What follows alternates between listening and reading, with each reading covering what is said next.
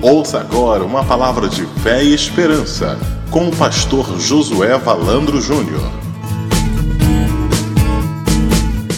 Glória a Jesus.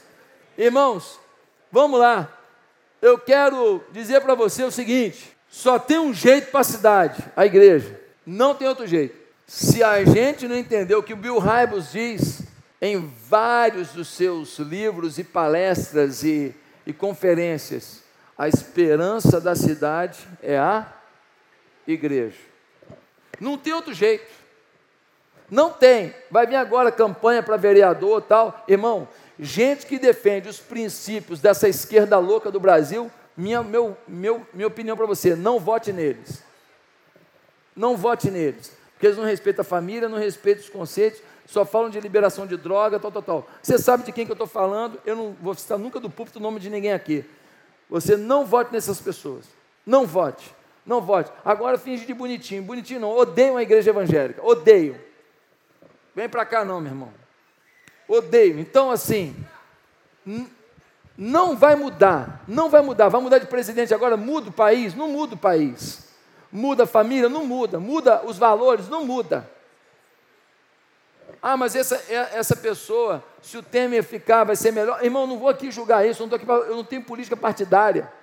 Eu estou dizendo que quem muda o país é Jesus, feliz a nação cujo Deus é o Senhor. É isso. A gente vai contar com aqueles que têm melhor disposição, vai votar da melhor maneira possível. Mas a nossa fé não está de que um homem, num governo, vai mudar a história da nossa cidade que vai mudar a história da cidade é a forma que eu e você vivemos. É a forma que essa igreja vive. É o tanto que Deus é potencializado nas nossas ações nesse lugar.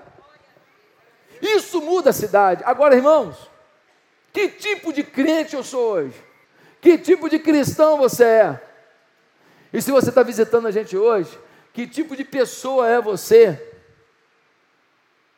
Hoje eu quero ler um texto e eu quero fazer um paralelo de uma carta escrita pelo apóstolo João, aonde ele fala de três personagens. E eu quero que hoje você te, tente se alinhar com um deles. E eu quero que você pense assim: quem eu sou dos três? Ou com quem eu mais me pareço? Por isso eu quero que você abra sua Bíblia em 3 João, lá quase no fim do Novo Testamento. Terceira João, pouquinho antes de Apocalipse. Apocalipse, Judas, terceira João. Nós vamos ler do verso 1 ao verso 15. Você vai ler um livro inteiro da Bíblia hoje, hein? Olha aí, hein? Olha aí, hein? Você está demais, está lendo muita Bíblia mesmo, hein? Olha só, nós vamos ler um livro todo, porque esse livro são 15 versículos só. Diz assim a palavra de Deus: O presbítero, o amado Gaio, a quem amo de verdade. Amado, oro que você tenha boa saúde e tudo lhe corra bem, assim como vai bem a sua alma. Muito me alegrei ao receber a visita de alguns irmãos que falaram a respeito da sua fidelidade, de como você continua andando na verdade. Não tenho alegria maior do que ouvir que meus filhos estão andando na verdade. Amado, você é fiel no que está fazendo pelos irmãos, apesar de lhes serem desconhecidos. Eles falaram à igreja a respeito desse seu amor. Você fará bem se os encaminhar em sua viagem de modo agradável a Deus, pois foi por causa do nome que eles saíram, sem receber ajuda alguma dos gentios.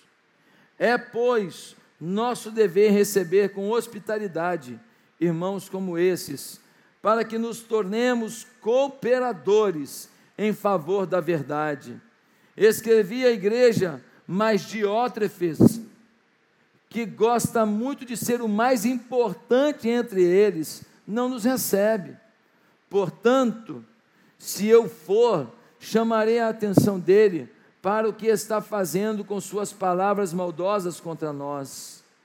Não satisfeito com isso, ele se recusa a receber os irmãos, impede os que desejam recebê-los e os expulsa da igreja. Amado, não imite o que é mal, mas sim o que é bom. Aquele que faz o bem é de Deus, aquele que faz o mal não viu a Deus.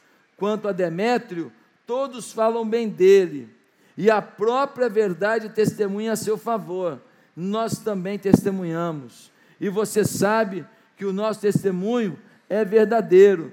Tenho muito que lhe escrever, mas não desejo fazê-lo com pena e tinta. Espero vê-lo em breve, e então conversaremos face a face. A paz seja com você, os amigos daqui que lhe enviam saudações. Saúde a amigos daí, um por um. Que Deus nos abençoe com essa palavra. Amém? Tá calor, impressão minha? Tá bom? É só comigo aqui essas lâmpadas, tá bom. Gente, na segunda carta de João, há um alerta aos falsos mestres. Há um alerta a pessoas que ensinavam as pessoas da igreja. Parecia ser coisa de Deus, parecia ser coisa bíblica, mas o final da história era ruim. O final da história era algo que não fortalecia a fé, mas destruía a fé. Na segunda carta, os falsos mestres apelavam para o amor, mas negavam a verdade. Sabe aquele povo que fala de coisa bonitinha? Temos que amar, temos que ajudar, fraternidade, mas as posturas que eles têm mostram vaidade, arrogância, mostram interesse de se dar bem em cima das pessoas. É o que acontecia com esses mestres. Na terceira carta, um falso líder apela para a verdade, mas nega o amor. Então, uns, eles têm o amor, amor, amor e não tem a verdade. Na terceira carta, João fala de um homem que fala a verdade, mas fala sem amor. Há uma contradição. Em um momento, é muito amor, mas em cima de mentira.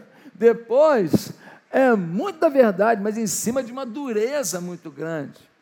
E então, ele vem nessa terceira carta e vai dar um testemunho lindo sobre três pessoas. E ele vai falar com um homem chamado Gaio. Ele também vai falar de um homem chamado Diótrefes e de um homem chamado Demétrios. E para cada um ele vai fazer uma colocação aqui. De alguma maneira, o apóstolo João resume que tipo de postura eu tenho na igreja de Jesus. Esta carta fala então de três homens: Gaio, Diótrefes e Demétrio. Na igreja visível, há salvos e perdidos. Na igreja que aqui estamos, aqui tem crente genuíno e crente mais ou menos. E tem não crente. Frequento, frequento a igreja mas às vezes não vivem ainda um amor a Deus e não buscam a glória de Deus e não amam a si mesmos, talvez, e por isso não conseguem amar o próximo como deveriam. E às vezes amam tanto a si mesmos, mas amam de uma maneira que não tem Deus, uma maneira egocêntrica, uma maneira triunfalista em termos pessoais. Queridos irmãos, há gente que trabalha com Deus e para Deus na igreja, e gente que trabalha contra Deus na igreja.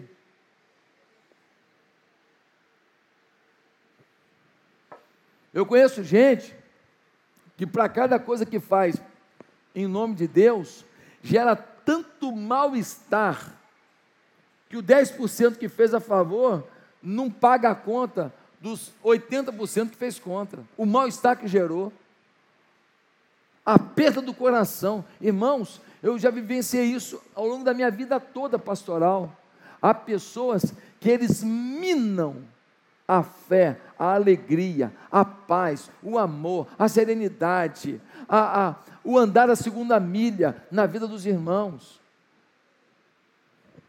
Por isso, hoje, eu queria falar desse perfil quem é o seu perfil. Onde há pessoas, há problemas. Agora, há pessoas curadas, pessoas em processo de cura e pessoas que não querem ser curadas. Agora, não existe na igreja a pessoa que não tem cura, isso não. Tem gente curada, gente sendo curada, e gente que não quer ser curada. O problema é esse: é quando eu não me disponibilizo para ser tratado por Deus. Porque, gente, sem cura, não tem jeito de curar? Isso não. Porque onde está o Evangelho, está a cura. Jesus é o Deus que cura. Ele é Jeová Rafá, o Deus que cura. Ele é o El Shaddai, Ele é o Todo-Poderoso, Ele é o Jirê, Ele é o Deus que nos providencia o que precisamos para a nossa cura. Meus amados, quem é você na igreja hoje? Quem é você? Se essa igreja hoje dependesse do seu perfil, para onde ela iria? Pastor, você quer mandar um recado para alguém? Não, eu quero mandar um recado para mim. Quero mandar um recado para mim. Eu quero pegar esse sermão e falar assim: e aí, quem eu sou aqui hoje? Será que eu estou vacilando em algum ponto? Eu quero melhorar para essa igreja. É minha paixão isso aqui. Deus me deu uma visão. Deus me chamou. Eu estava lá em Águas de Lindóia num congresso. Eu voltei para Ipatinga, fiel à visão, crendo na visão. E agora eu estou vivendo a visão, implantando essa visão, que não é mais minha, é uma visão nossa, é uma visão de reino. Quantos aqui chegaram aqui na igreja e eles eram um esquenta-banco? Eles vinham na igreja, sentavam no banco, ouviam um louvor, ouviam uma mensagem e iam embora. Mas agora eles são ativos líderes do reino de Deus, ativos membros da igreja de Deus, ativos cooperadores de Deus. Então o sonho não é meu, o sonho é de cada pessoa que contribui com isso aqui. Eu cheguei aqui agora, depois das 11 horas, eu estou vindo do retiro de casais. Eu acordei de manhã, tomei um café e vim para cá. Então, irmãos, veja só, estava tudo ligado, tudo funcionando, já teve escola ministerial hoje que todo mundo aqui deveria ter estado, é maravilhoso. Já teve Tadel hoje. Todo mundo aqui deveria ter estado no Tadel. O Tadel é excepcional, é fundamental na visão. E eu não estava aqui. A coisa gira sem mim. A coisa acontece. Por quê? Porque a visão não é minha, a visão é nossa. A visão é nossa. Deus fazendo e Deus quer te usar para algo maior. Deus quer te usar para algo maior. Então, queridos, vamos lá.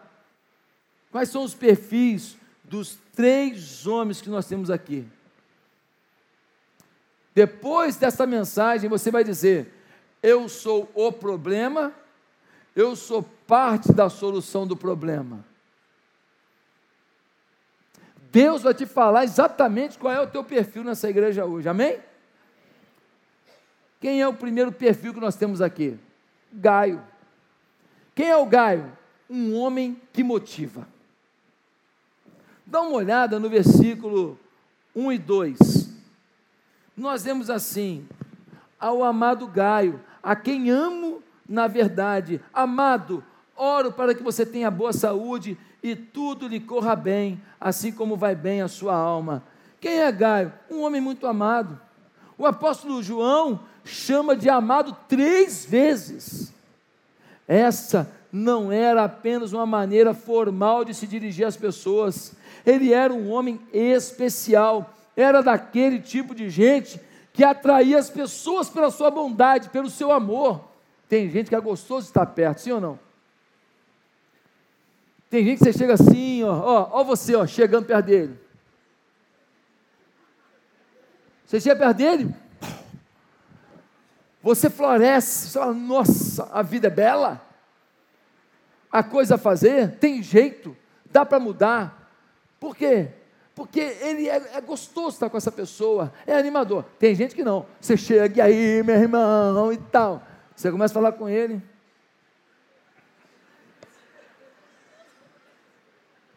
Três minutos com ele. Cinco. Quatro. Ai, dez minutos com ele. Irmão, é, é desanimador. Gaio não. Gaio, ele é muito amado. É gostoso estar com ele. O que, que Gaio também é? Um homem saudável espiritualmente. Saudável. O versículo 2 vai dizer: Olha, eu oro para que você tenha boa saúde, tudo corra bem, como está a sua alma. João diz: Rapaz, você é um cara saudável, a sua alma é iluminada, a sua alma fala com a gente. O seu jeito de ser nos anima. Você é um homem que nos impulsiona para Deus. Você é um homem que nos empolga para Deus. Quando eu estou com você, eu quero amar mais a Deus. Quando eu estou com você, eu quero fazer mais para Deus. Gaio não tinha riqueza nem saúde na mesma proporção que tinha vida espiritual abundante. É possível ser pobre e ser rico espiritualmente. É possível estar doente e ser rico espiritualmente. Devemos orar pela prosperidade financeira e saúde dos crentes. Saúde física é resultado de boa alimentação, exercício, limpeza, descanso. Mas saúde espiritual também é o resultado de alimentação, que é Bíblia e oração, de exercício, prática da fé. É o mesmo paralelo, irmãos. Do mesmo jeito que a minha saúde física depende de algumas ações minhas, a minha saúde espiritual depende de alimentação, exercício, descanso, reflexão, tudo o que a minha vida física requer. Queridos irmãos, Gaio é um homem saudável espiritualmente. Devemos alimentar-nos com a palavra. Olha aqui de João 17, 17. Lê aí, João 17, 17.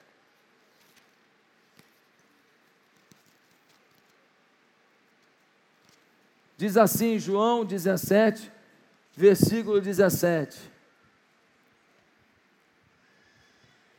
Santifica-nos na verdade, a tua palavra é a verdade. Irmãos, só uma verdade no mundo, a palavra de Deus. Essa é a verdade. Tudo que é escrito de pensamento, de filosofia de vida, se não tiver com a palavra de Deus, é mentira. Vai dar uma sensação de liberdade, de vitória momentânea, mas o final da conta é pesado, é impagável. Gaio é esse homem que busca a palavra, evita a contaminação do mundo, santificai-vos. Então, vocês verão a Deus, é o que a Bíblia diz. Nós queremos ver a grandeza de Deus, o poder de Deus, os milagres de Deus, sem santificação. Não dá, irmão, não dá. Nós queremos que Deus abençoe os nossos negócios. Olha as bolas caindo aí, é um milagre do céu. Olha aí, olha aí Deus mandando as bênçãos. Então, irmãos, a gente quer Deus, prospera minhas coisas, me abençoa, faz do teu jeito, faz coisa exponencial mas nós não queremos santidade. Não dá, irmão, não dá. É incoerente. Senhor, abençoa os meus negócios, porque as minhas corrupções agora estão sendo descobertas pela Lava Jato. É incoerente, cara. É loucura. O cara só faz coisa errada, só faz mutreta. Não, querido, é possível ficar rico com dignidade. Porque a pessoa que é rica com dignidade, a riqueza dele é para abençoar os outros, para abençoar o reino. Ele não fala assim, ah, não, eu agora eu quero acumular, acumular, acumular, acumular, que se dane o resto. Não. A pessoa que tem integridade, vida com Deus, quando ele enriquece, enriquece tudo ao redor dele. Enriquece a vida de todo mundo ao redor dele. Enriquece o reino de Deus ao redor dele. Tem alguns empresários aqui na igreja que falam para mim, pastor, ainda vou construir igrejas, atitude inteirinho, isso pode esperar. Eles estão apaixonados, estão trabalhando, lutando, investindo. O sonho deles qual é? É que eles possam investir, construir igrejas. Um dia ele vai lá visitar a igreja, lá no, no raio que o parta. Aí ele chega lá no raio que o parta, primeira igreja, atitude, o raio que parta. Né? Aí ele vê lá mil pessoas, ele fala assim: puxa vida, eu providenciei um espaço para esse povo adorar a Deus. É uma alegria que ele quer ter. É bonito ou não é bonito isso? Não é visão de reino? Coisa linda. Meus amados irmãos, tem uma coisa que a gente tem que buscar muito, muito, se a gente quer realmente ter essa vida saudável espiritualmente. Sabe o que é? Piedade. Piedade. Eu vejo muita gente falando assim: Senhor, me dá o dom de revelação, me dá o dom de língua, me dá o dom de profecia, me dá o. Senhor, eu quero cantar bonito, Senhor, eu quero pregar bonito. Olha, eu, eu, eu quase não vejo ninguém falando assim: Senhor, me dá muita piedade muita piedade. O que é piedade? Primeiro, é uma sensibilidade muito grande com a dor do próximo. Segundo, é uma realização muito grande com muito pouco. É uma realização muito grande. Essa definição, sabe onde que eu li? Lugar nenhum, falei agora aqui. É uma realização muito grande. O piedoso, aqui, ó, aqui tem um, um pão com manteiga. Ai, que bom, ai, que delícia, muito obrigado. Muito, ele fica grato um pão com manteiga. O que não é piedoso, você bota um pão com mortadela, presunto, sei que lá, presunto parma. Só. Só. É assim, ele nunca está satisfeito, nunca que você providencia é bom, você fica constrangido de servir a Ele, que você não sabe se você está agradando ou não. Gente, nós precisamos de mais piedade, de nos alegrar com menos e alegrar de fazer mais pelos outros. Essa é a realização de um homem. Eu não estou dizendo para você não ter sua casa, seu sofá gostoso, sua cama bonitinha, beleza, ter lá a sua casinha lá de praia. Não, não estou falando que você não pode ter, não. Pelo amor de Deus, aqui não tem profeta da pobreza, não, pelo amor de Deus. Eu só estou dizendo que você não pode ter o seu coração nessas coisas e não ter um coração piedoso, um coração assim, voltado para aquele que está do seu lado, carente do abraço, de um carinho, de um trabalho, de um remédio. Não, piedade. Meus irmãos, Gaio é uma pessoa assim, é gostoso ficar perto de gente assim, sim ou não? É gostoso. É gostoso ficar perto de gente que quando você começa ó, a querer falar mal de todo mundo na igreja, fala assim, ô oh, querido, e você gosta de abacate? Abaca é, abacate. Diz que o abacate, ele tem uma gordura boa. Ele muda completamente. Ele não quer te dar fora, mas ele quer sair do assunto. E para quem tem 0,1% de inteligência, percebe. Ele só não quer continuar naquele, naquele leque de falar mal dos outros, que não edifique nada. Ele quer falar bem da igreja dele. Ele fala: Pois é, tem um irmão lá na igreja, falando tal, ele deve comer abacate, que a pele dele brilha. E pronto, ele já mudou de assunto, ele já começa a falar bem de alguém a partir do abacate. Irmãos, que coisa boa! Quando a gente tem essa coisa saudável. Agora, ele é um homem de um belo testemunho. Olha o versículo 3 e 4. Muito me alegrei ao receber a visita de alguns irmãos que falaram a respeito da sua fidelidade, de como você continua andando na verdade. Não tem alegria maior do que ouvir que meus filhos estão andando na verdade. Tem gente que fala assim: ah, coisa feia, chamar alguém de pai espiritual, chamar alguém de filho espiritual. Irmão, olha o que ele falou, coisa boa, ouvir que meus filhos, João falando, Paulo fala, João fala, é uma questão de reconhecimento, de paternidade espiritual naquele que dá muito carinho, muita atenção, muita proteção paternal, espiritualmente falando a você. Esse conceito é muito forte.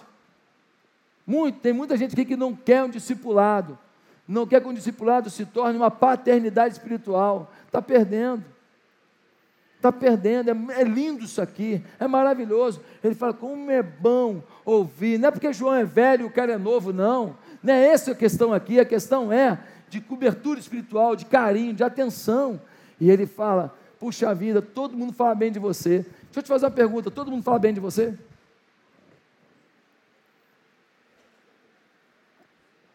Pastor, nem do senhor. Irmão, olha só. Se falar contra a minha forma de trabalhar, falar contra a maneira que eu me visto, Hoje eu botei essa roupa lá no retiro, aí o pessoal falou assim: Você vai com essa roupa para a igreja? Falei, vou, vou falar sobre o movimento country.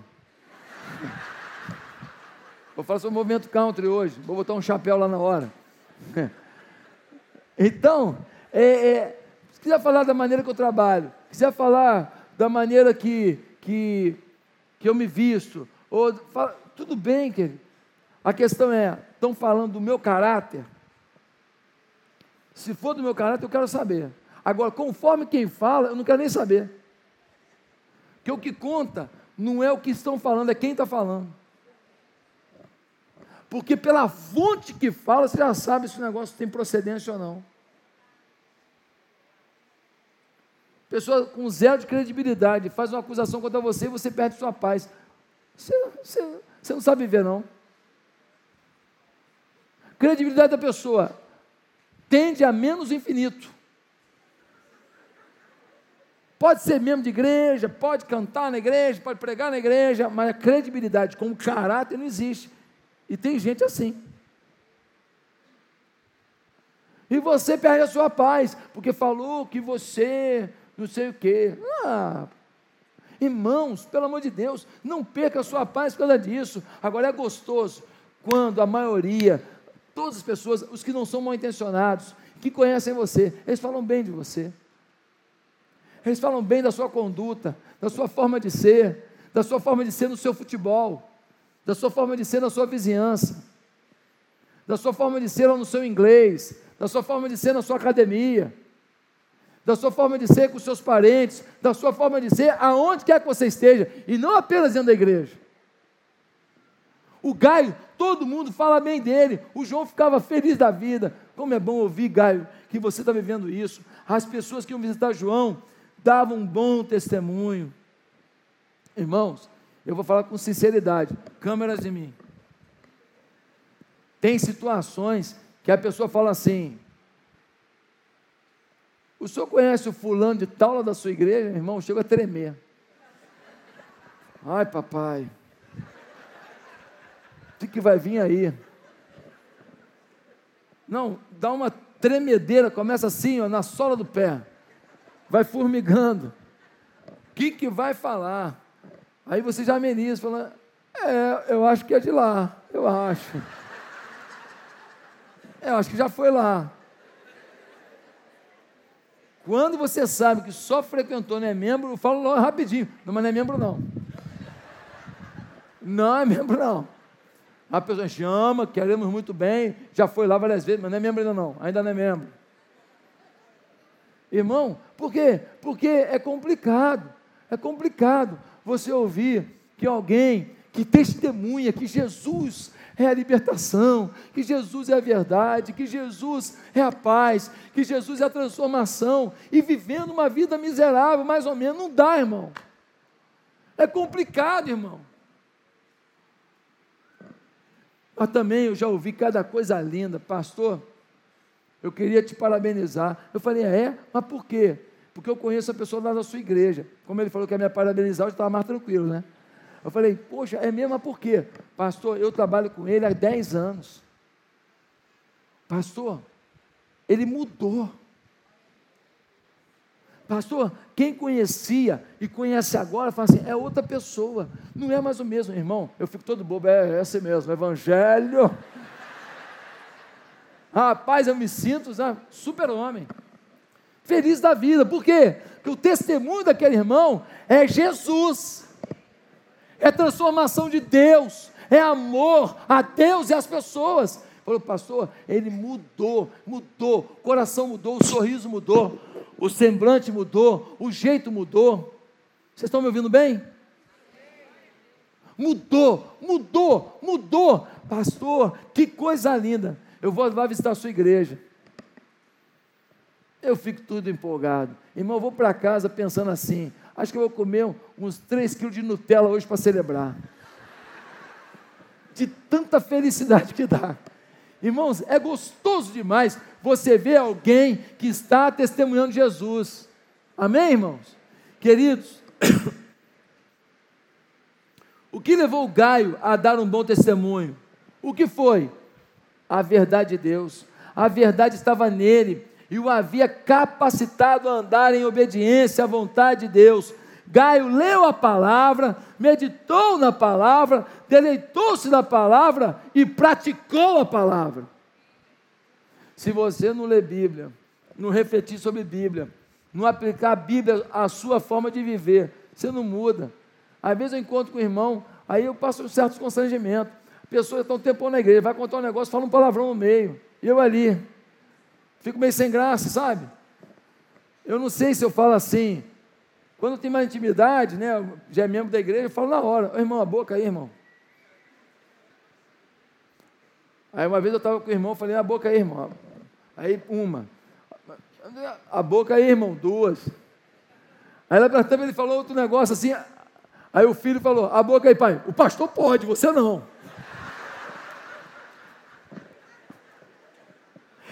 Foi até engraçado isso. Meus amados irmãos, como é importante a gente ter essa vida pautada na palavra. Você lê Bíblia, irmão? Quanto de Bíblia você lê por dia? Pastor, olha, essa semana eu levei 15, levei 15 segundos. Porque ele pega aquele negócio assim, né? Versículo lá, tira lá da caixinha de promessa. Você é lindão, bonitão, gostosão, tremendão. Vai em frente, a conquista é tua. Nem o Pokémon Go te subsistirá.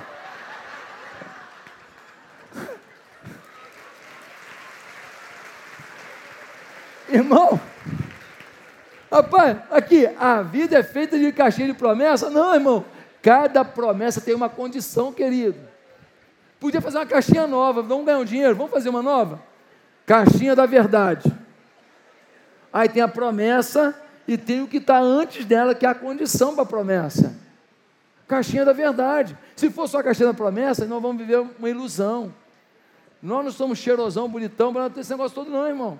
Nós temos muita limitação, muita necessidade de mudança. Então, queridos, olhem o que a palavra de Deus diz: que Gaio, ele teve um bom testemunho pela verdade. Olha que frase forte, pela verdade. A palavra o levou ao bom testemunho.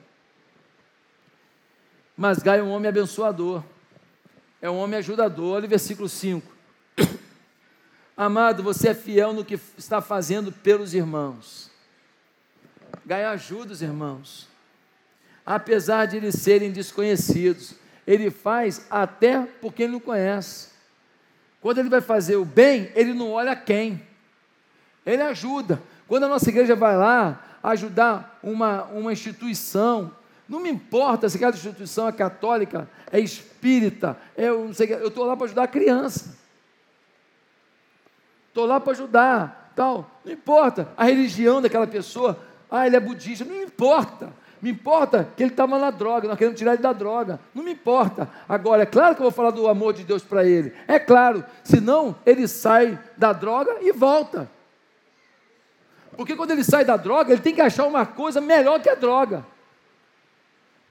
para não voltar para lá, porque a droga para ele era uma coisa prazerosa. Então, quando ele encontra Cristo, ele não volta para a droga.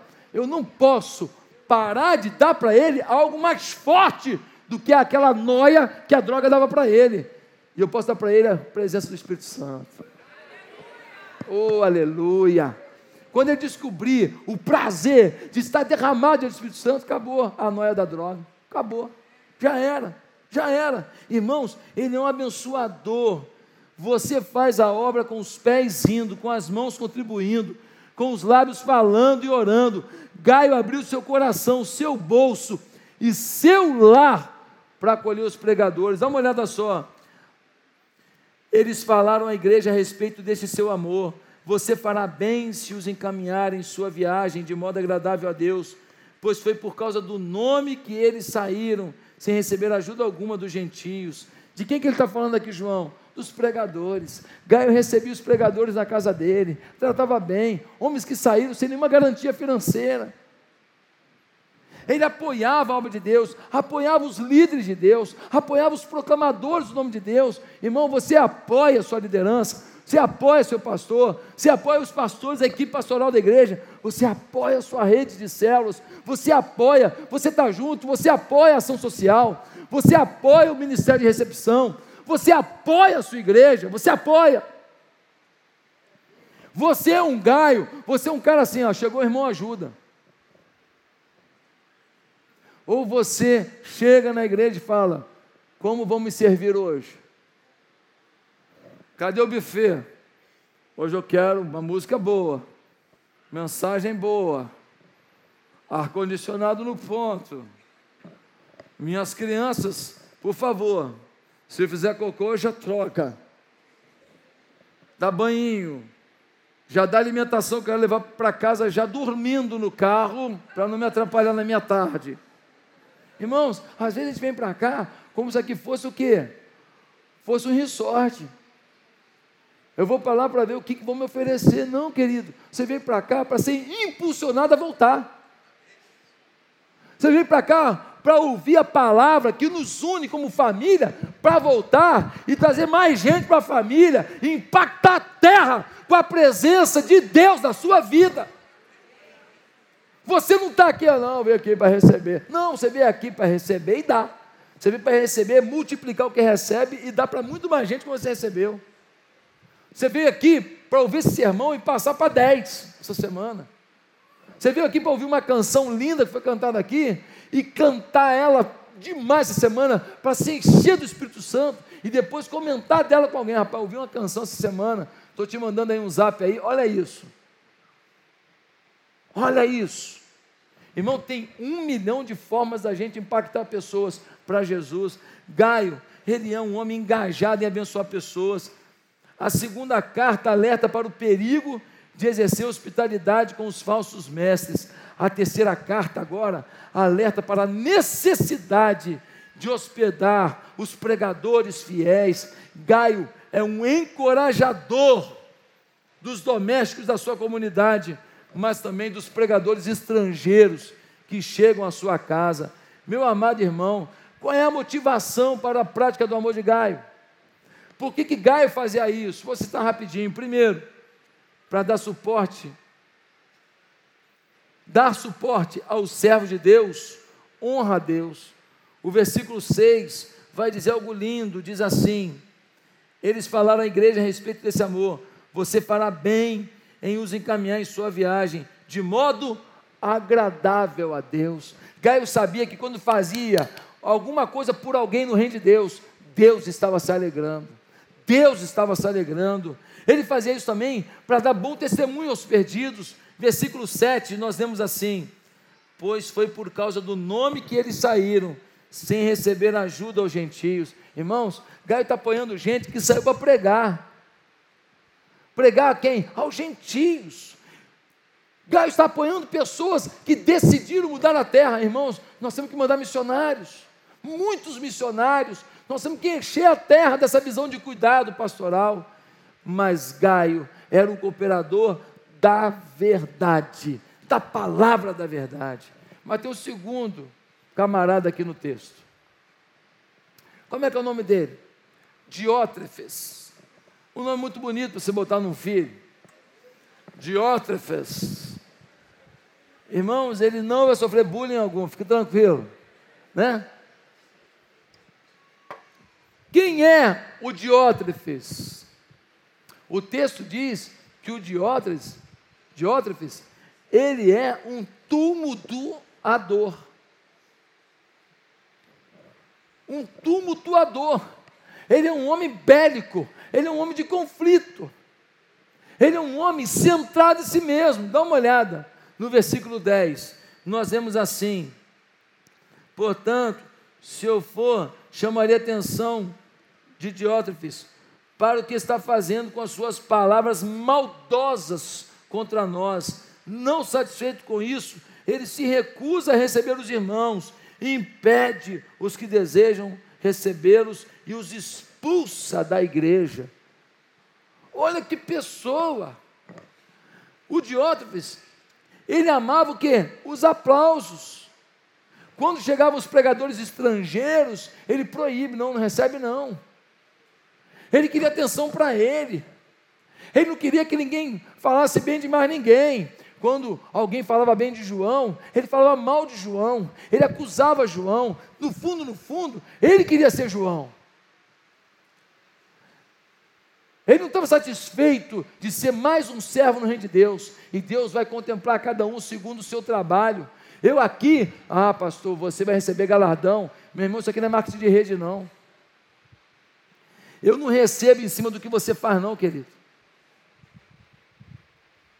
Lá no céu, ah, você faz, e lá na contabilidade do céu, somou para mim. Ô irmão, esquece. O que eu faço para te impulsionar, conta para Deus. O que você faz, conta para você. Deus está vendo o seu coração. Cada um dará conta de si mesmo a Deus. Se eu não tiver uma vida em Deus e você trabalhar a beça, não é porque você é dessa igreja que eu estou na média eu estou bem no céu. Não, irmão. Deus vai me cobrar cada dia a vida que eu levo, Deus vai te cobrar cada dia a vida que você leva. Por quê? Porque Ele te dá todas as condições de você viver para Ele, segundo a verdade dEle, segundo a vontade dele. Ele te dá todas as condições. Só dele te dar essa igreja, ele já fez a parte dele.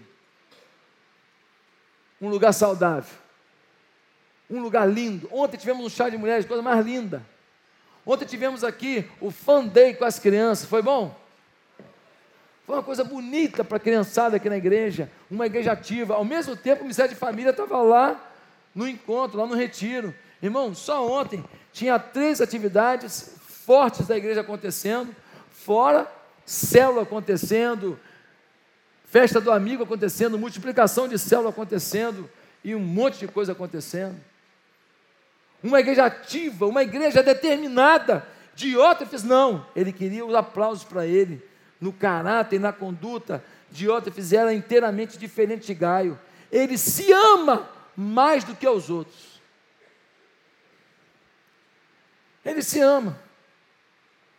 Ele não ouve a opinião do seu líder. A opinião de João para ele não vale de nada.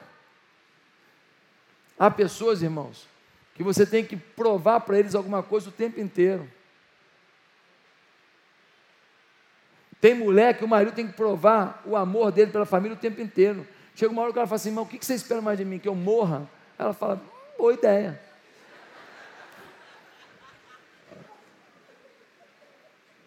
Tem pai e mãe que não pode dar mais para o filho, não tem condição, mas faz o melhor que pode. E o filho quer mais uma prova, mais uma declaração. E aí o pai, às vezes, entra no especial, entra no Serasa, entra um monte de problema, por quê? Porque ele quer agradar um filho.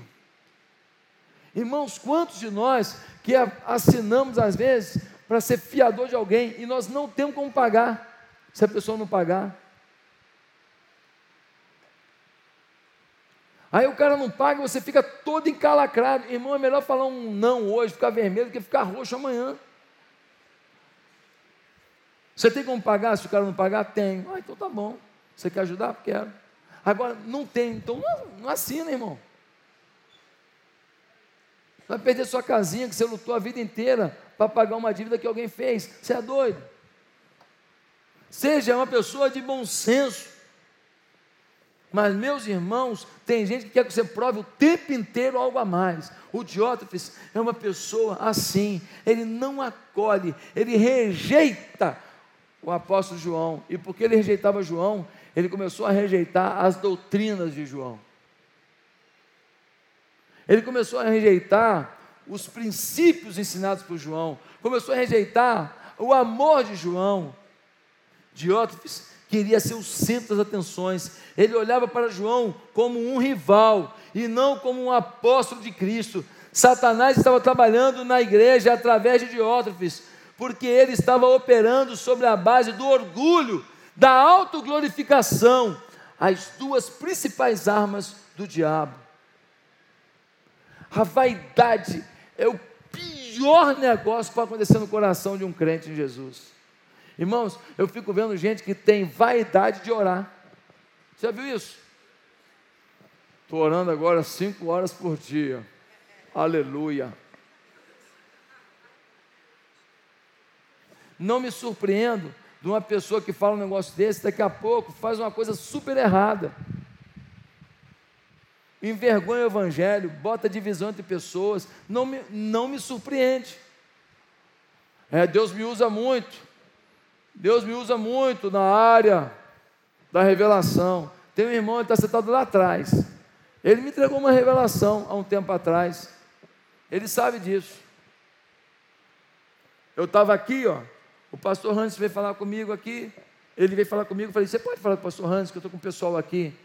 Agora, eu tenho que falar com eles aqui e tal. Humildemente falou assim: Não, tá bom, sem problema. Humilde ficou assim: É, mas tem que ser com o senhor, porque é isso que te digo. Não. Você gostou, né? Aí ele foi lá, foi lá, falou com o Hans, daqui a pouco o Hans veio com o olho arregalado, falou, pastor, é melhor ouvir. Aí eu falei, o senhor pode esperar eu terminar aqui rapidinho? Ele humildemente ficou. Agora, o profeta vem todo pavão. Eu já estou fora. que eu não conheço nenhum profeta pavão na Bíblia. Os profetas tudo andava humilde, com roupa simples. Teve uns que andaram nu, representando a fragilidade do povo. E agora vem pavão, meu Deus, manda falar. Aí eu falei, vamos lá, irmão. Aí fomos lá naquele cantinho. Irmão, ele está para o canto de cá. Está lembrado, né, irmão? E ele me deu uma palavra que eu tinha feito um jejum, Deus tinha me falado. E o que ele falou bateu certinho com o que Deus tinha falado no meu coração. Confirmação divina. É assim. Então eu creio. Eu creio na revelação. Mas não vem com conversa fiada, uma vida torta, querer entregar a revelação para mim é, de palhaçada, não. Que não. Eu não sou criança, não. Eu leio Bíblia, eu oro, Deus fala comigo.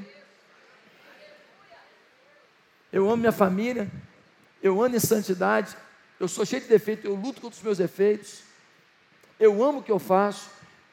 Se fosse por dinheiro, eu não estava nesse negócio, porque eu só gastei dinheiro na minha vida com o ministério. Eu gastei muito dinheiro.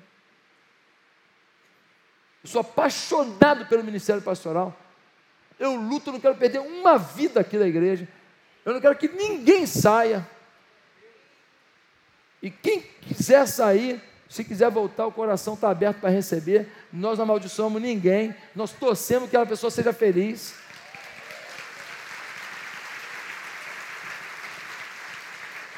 Essa é a nossa igreja.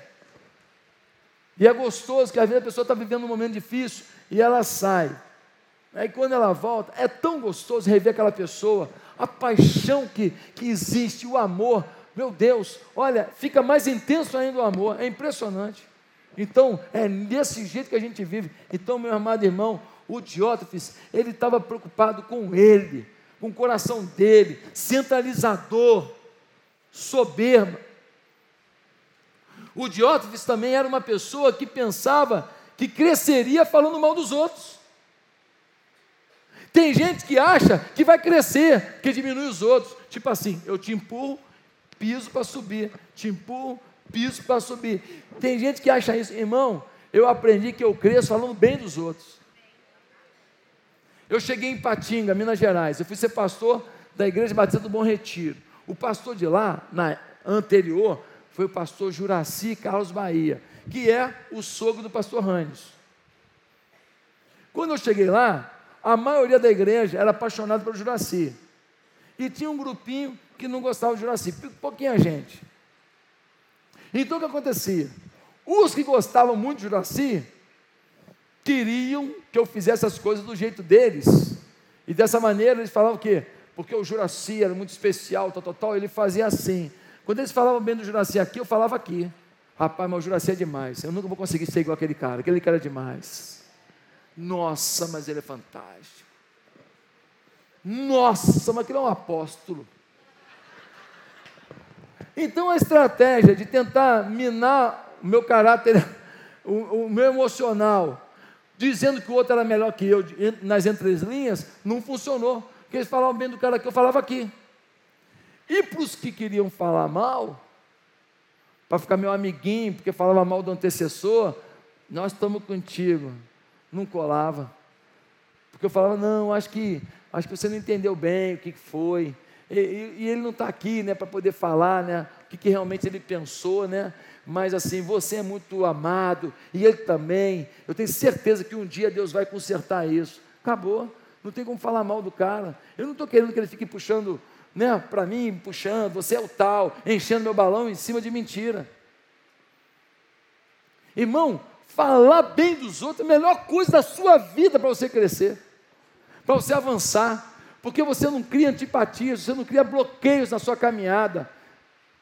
Aqui na Barra da Tijuca, eu falo com todos os pastores que, que estavam aqui quando eu cheguei. Eu cheguei nessa terra, tinha vários pastores, vários, todos eles, todos eles.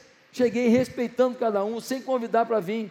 Tem gente que veio de outra igreja, veio, veio com as próprias pernas, acontece. Mas eu ir lá convidar, vem da outra igreja para cá, não. Deus fala com a pessoa, eu não posso falar. Então, todos os pastores que estavam aqui quando eu cheguei, eles hoje são meus amigos, todos eles. Todos eles. Eu não cheguei aqui para prejudicar o ministério de ninguém que estava aqui. Respeito, ética. Meus amados irmãos, quando ele me pergunta assim, como é que está a igreja A? Eu falo, nossa, a igreja boa, hein? E a igreja B? Pastor maravilhoso. Se eu não tenho o que dizer, eu calo a boca, irmão. Eu vou julgar outra igreja? Irmão, eu tenho problema aqui também. Toda igreja tem. Você precisa aprender que você não vai melhorar por falar mal dos outros.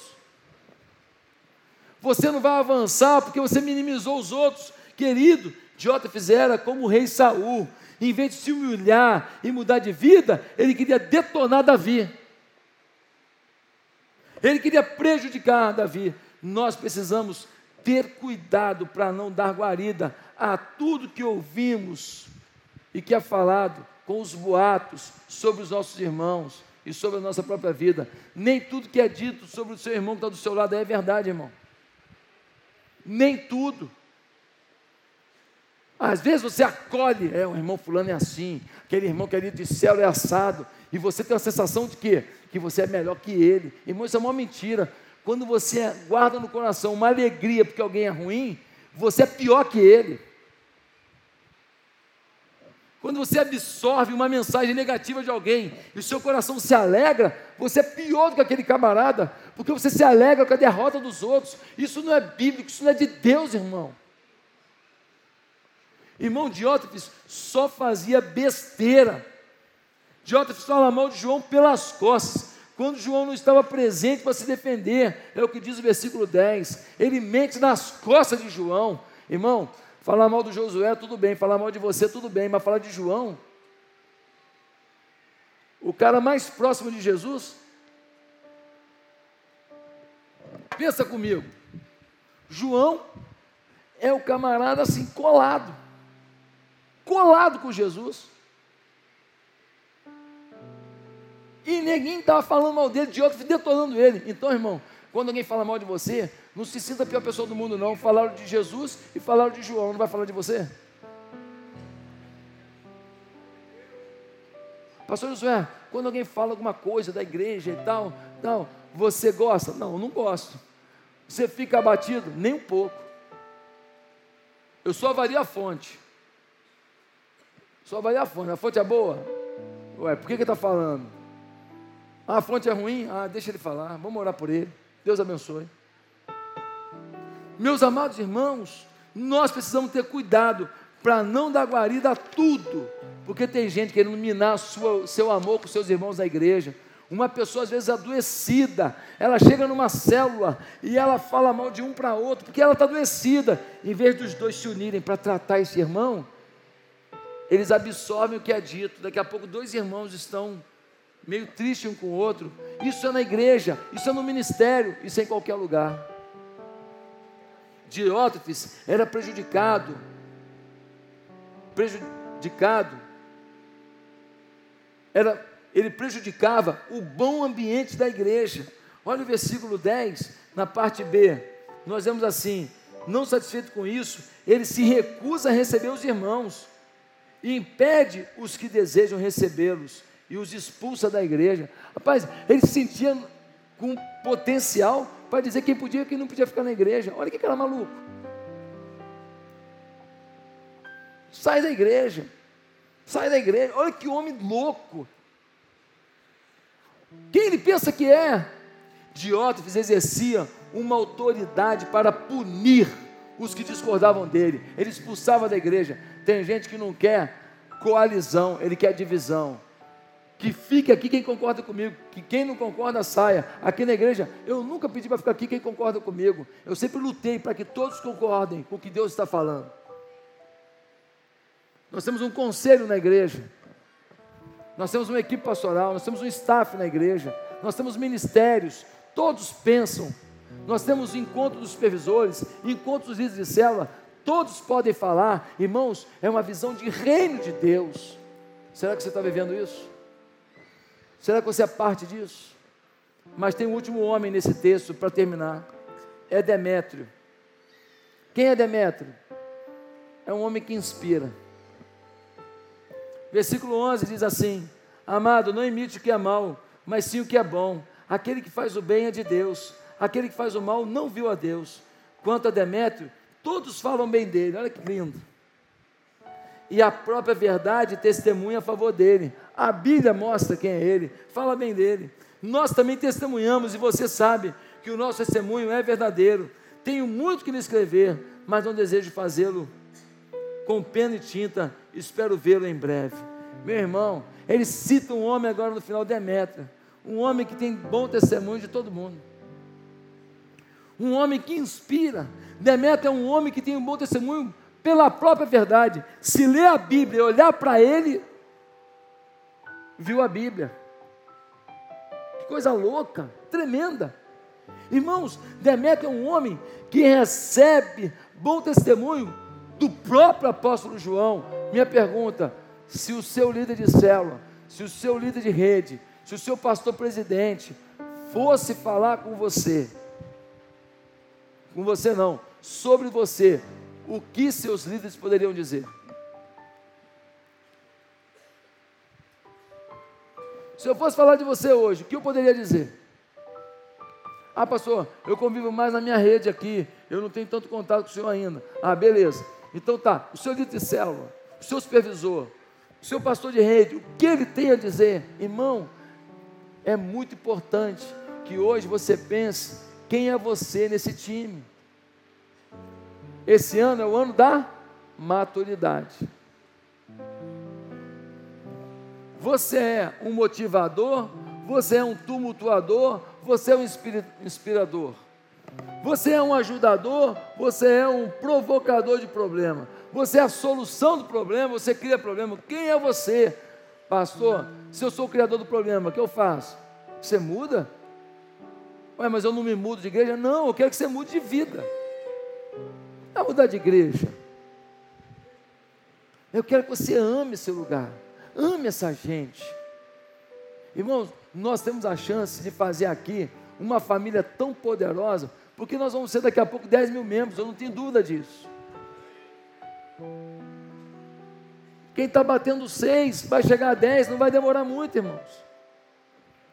O meu sonho é que a gente seja uma família tão unida, mas tão apaixonada, mas tão forte, que ninguém aqui passe uma dificuldade financeira. Que até quem é gastão, que até quem não, não tem nem para gastar, que até quem tem dificuldade é, é, é, emocional, que até quem está com dificuldade física, que todo mundo tenha suporte dessa família de fé. Dá para sonhar isso? Que todo mundo aqui que tem seus negócios, que seja valorizado pelos irmãos, porque um apoia o outro. O que, que eu vou comprar ali? Se eu posso comprar no irmão aqui, que dá o dízimo nesse lugar, eu vou comprar no irmão. Vou comprar no irmão. Por que, que não? Eu sonho de uma comunidade mas tão apaixonada, em que todos se veem como os filhos de uma paternidade espiritual dada nesse lugar, todos, todos se sentem parte das soluções desse lugar, em que a gente, por osmose, né? Assim, naturalmente, a gente fale bem da nossa igreja, onde a gente vai.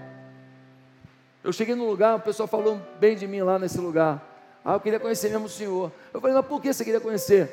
porque os membros da sua igreja falam bem do Senhor. Irmão, eu nem sou aquilo tudo, mas o pessoal fala bem, então isso que chega lá. Eu estava aqui no churrasco do Zaga de Cristo, que teve aqui sexta-feira passada. Aí no final, era aniversário do Fernando, presidente do, do Zaga de Cristo, me deram a palavra. Aí eu fiz um sermãozinho lá. Quando eu acabei de pregar, veio um homem falar para mim assim: Pastor, eu queria falar com o senhor. Pode me dar um minuto? Falei, pois não. Falei, pode ser retirado?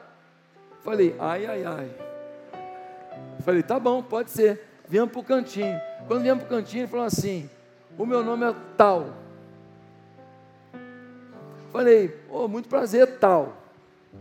Falou, pois é, eu era da igreja e eu me afastei da igreja.